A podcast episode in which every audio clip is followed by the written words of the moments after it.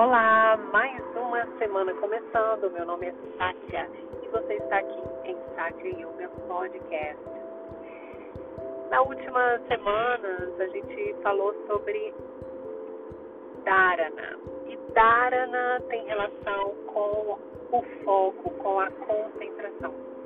À medida que vamos praticando esse foco em tudo que fazemos, tá? Não somente nas meditações, eu, eu até comentei sobre uma técnica de respiração, uma meditação que é possível ser feita e começar a sentir os efeitos dessa concentração. É claro que a prática de meditação vai trazer efeitos para o nosso dia a dia, mas é possível praticar isso, inclusive para quem não é, né, um, um, praticante aí de yoga nos tapetes, é, em salas, em estúdios, né, ou individualmente, aquele que quer colocar mesmo, acha interessante os princípios e quer inserir isso na sua vida de alguma forma. A gente está falando de princípios aqui que são ah, comportamentos que vão ecoar no nosso dia a dia de forma bem positiva.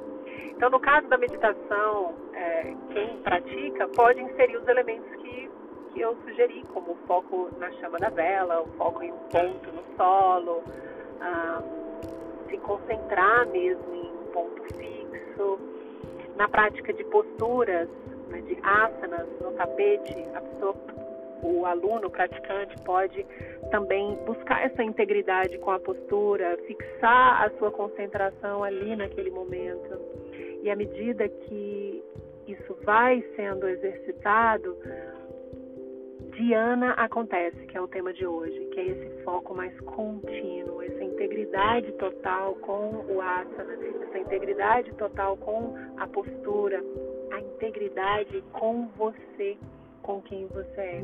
Estar 100% ali num fluxo ah, onde os pensamentos cessam e você só está ali naquele momento, só está ali no presente e vivendo a integridade e a potência.